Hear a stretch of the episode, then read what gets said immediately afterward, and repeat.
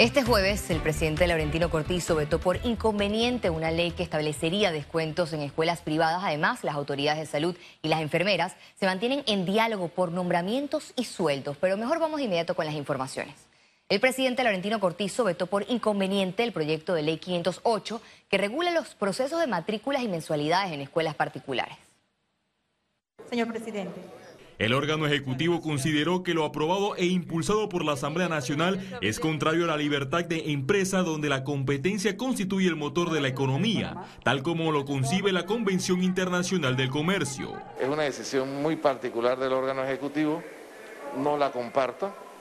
Yo creo que hemos perdido una bonita oportunidad de ponernos del lado de la gente, de la clase media, de toda esa gente que perdió su empleo y que está haciendo sacrificio. Pero yo entiendo, el Ejecutivo recibió una fuerte presión por parte de los dueños de escuelas y de universidades. Si yo pago laboratorio y no estoy en un laboratorio, no tengo por qué pagar laboratorio. Si no me estás dando un carnet, ¿por qué debo pagar el carnet? Si no estoy recibiendo algunos servicios, simplemente deben ser descontados o de la matrícula o de la mensualidad. El proponente del proyecto, el diputado Leandro Ávila, confirmó que en el próximo periodo buscará la aprobación por insistencia y entonces le tocaría a la Corte dirimir este conflicto. Es importante eso, llegar hasta la Corte, porque estas escuelas en su mayoría han venido haciendo con los padres de familia lo que le da la gana. Y ahora con esa decisión del órgano ejecutivo esto se empeora. Lo consensuado en tercer debate estableció el 25% de descuentos a universidades y centros educativos privados con anualidades de 1.500 dólares a 4.000 dólares Asimismo, un ajuste de 20% hacia los que registren por año un costo de 801 dólares a 1.499 dólares. Félix Antonio Chávez, Econius.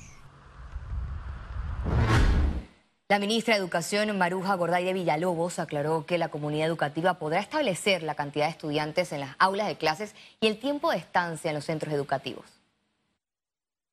Si hay alguna escuela que tenga más de 200 o 500 estudiantes o 1000, esa escuela prioriza su población como lo pudimos observar en una escuela de Coclé, en una escuela de San Miguelito, y define cuál es la población que va a iniciar ese proceso semipresencial, sean 50, 200, 300 pero ¿cuál es, cuál es la, la, estrategia de aforo? Definir que un día vengan 25, otro día 25, pero eso lo define la escuela. El diputado Héctor Brands tomó posesión del cargo como director general de PAN Deportes.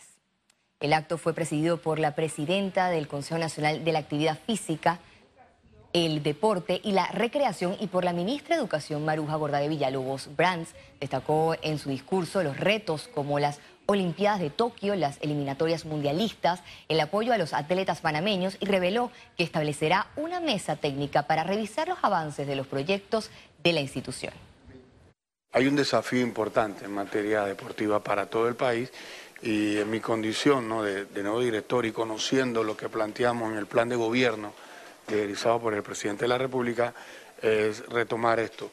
Eh, recordando que todavía vivimos una pandemia eh, donde estamos llamados a seguir todas las medidas de bioseguridad, pero con el compromiso que hemos tenido durante estos últimos 20 años de hacer un trabajo por el país en materia deportiva en todas sus disciplinas. Un proyecto de ley en la Asamblea Nacional busca limitar el tiempo en las investigaciones del Ministerio Público. El proyecto se centra en fijar un plazo de seis meses en las pesquisas de los fiscales. El procurador de la Nación encargado, Javier Caraballo, se opuso a las intenciones de los diputados y alegó que los artículos envían un mensaje de impunidad que busca cercenar la justicia. En cuanto a la opinión pues, del señor procurador, a nuestro juicio debemos señalar que no es que reduce los tiempos, sino lo que hace es que establece un tiempo para que se pueda realizar pues las investigaciones y lograr pues la imputación de cargos. Yo estoy de acuerdo que se debe investigar todo lo que tenga que investigar. Hay delitos que no prescriben y eso y nosotros debemos seguir sobre esa línea. Hay veces que las pruebas no llegan en el momento preciso y, llegan, llegan tardías, pero al final la gente dice, bueno, justicia tardía es injusticia. No, pero sí se hace justicia al fin y al cabo. La iniciativa ya fue acogida por el órgano legislativo y será discutida en la Comisión de Gobierno una vez inicie el tercer periodo a partir de julio próximo. Si el procurador y su equipo no está de acuerdo con el proyecto, bienvenido es a la discusión en primer debate de la Comisión de Gobierno, Justicia y Asuntos Constitucionales. Nosotros en la comisión, pues definitivamente siempre recibimos las opiniones jurídicas y las opiniones de, inclusive del manejo y las limitaciones que tienen los fiscales. Esta es la segunda vez que se intenta modificar las investigaciones del Ministerio Público. En 2015 la Asamblea impulsó la ley blindaje para beneficiar a diputados y magistrados en los procesos judiciales. Félix Antonio Chávez, Econius. La Asamblea Nacional aprobó en primer debate el proyecto de ley que inhabilita a las empresas corruptas en las licitaciones con el Estado panameño. Y en Panamá tenemos que mandar un mensaje alto y claro, y es que aquellas personas que le roben al panameño, que le roben al Estado, no pueden más nunca jamás contratar con el Estado panameño. Hoy que establece la normativa que si tú eres una persona corrupta, condenada, o una persona corrupta, que si tienes un acuerdo de colaboración, si eres, si eres condenado, no puedes contratar al Estado por cinco años. Y si tienes un acuerdo, no puedes contratar por tres años. Hay que cambiar esos términos si tú eres condenado por corrupción o hiciste un acuerdo de colaboración por corrupción, no debes poder contratar más nunca con el Estado panameño. Y esto es lo que busca esta propuesta de ley, modificar la ley de contrataciones públicas para inhabilitar de perpetuidad a las personas condenadas por corrupción y a las personas que han hecho acuerdos de colaboración con el Estado. El Ministerio de Salud y la Asociación de Enfermeras continúan conversaciones para definir acuerdos. los profesionales de la salud anunciaron 48 horas de paro de labores. El gremio y las autoridades de salud se mantienen reunidos para abordar los acuerdos preliminares, como el nombramiento permanente de las enfermeras contratadas por el estado de emergencia nacional y el pago de los salarios. Este jueves se arrancó la jornada de vacunación en el distrito de La Chorrera dirigida a adultos mayores de 60 años, embarazadas y educadores que laboren en el distrito.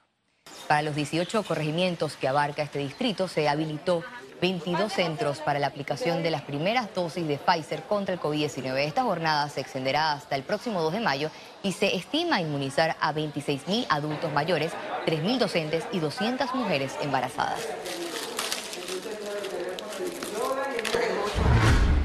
La positividad de pruebas COVID-19 en Panamá se mantuvo en 3.7%. Veamos en detalle las cifras del MINSA. 364.218 casos acumulados de COVID-19.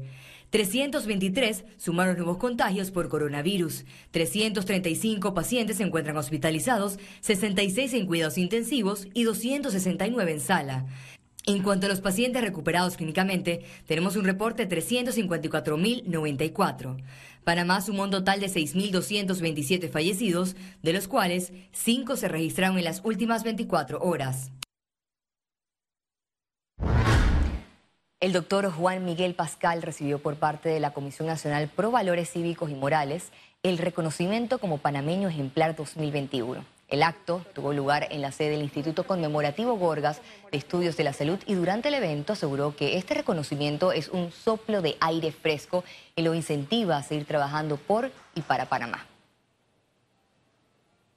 Este premio me hace sentir sumamente bien, muy contento, pero me hace sentir bien y contento porque viene de grupos que yo respeto y admiro por la labor que hacen en pro de elevar los valores cívicos, éticos y morales de nuestro país.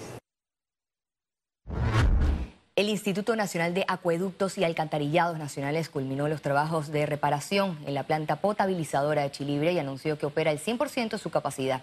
Este daño causó que la potabilizadora funcionara con solo el 50% de su capacidad, afectando el suministro de agua potable en la ciudad de Panamá y San Miguelito. El IDAN informó que se espera que el sistema se recupere de forma progresiva en los puntos bajos, mientras que en las áreas altas tardará un poco más dependiendo del consumo que se genere.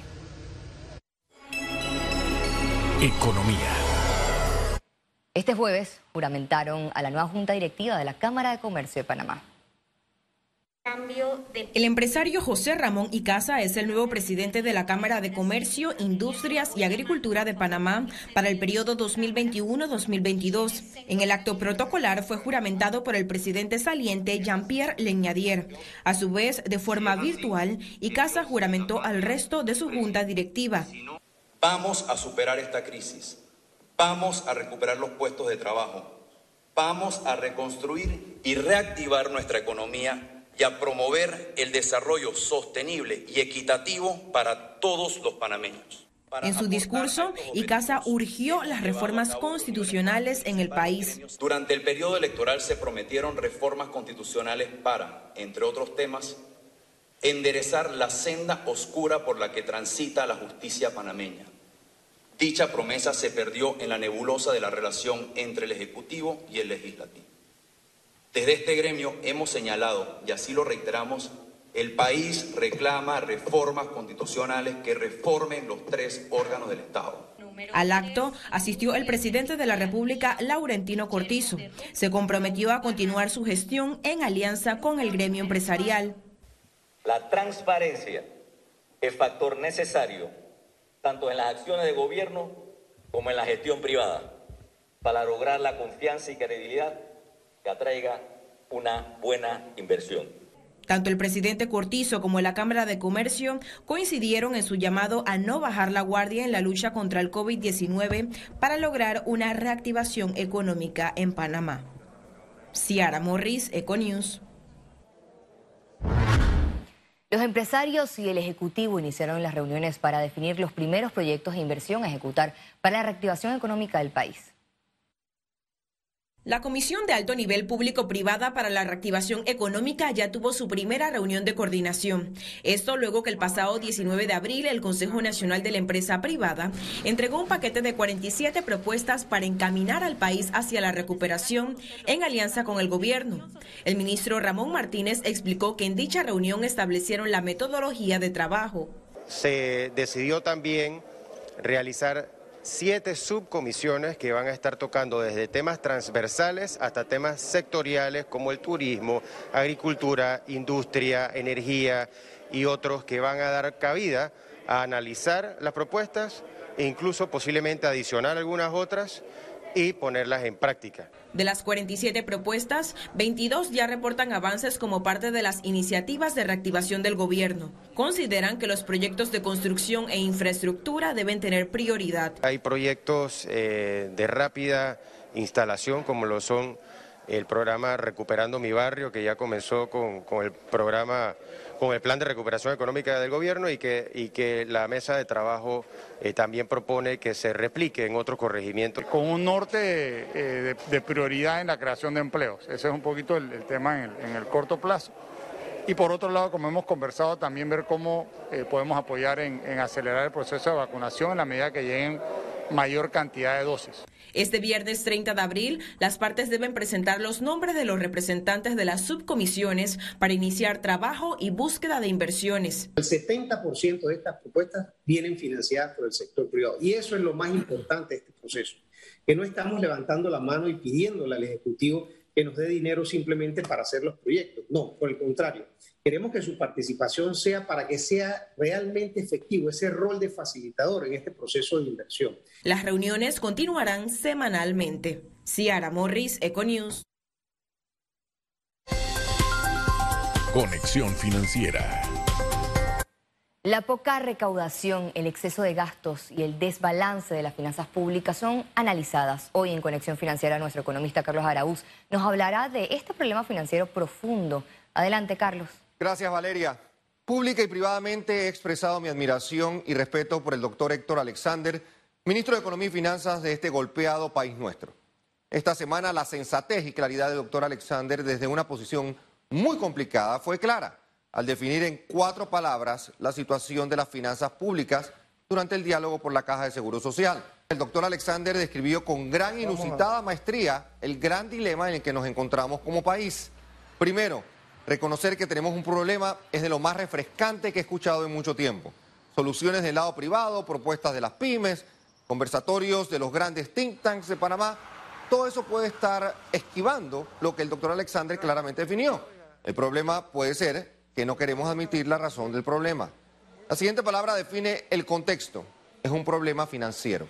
Y aquí se enreda un poco la cosa porque los desfases financieros en política pública van usualmente de la mano con poca recaudación fiscal, excesos de gastos innecesarios, deuda que hay que contratar para llenar huecos y peor aún ahora en pandemia, pues deuda para pagar gastos operativos y más deuda.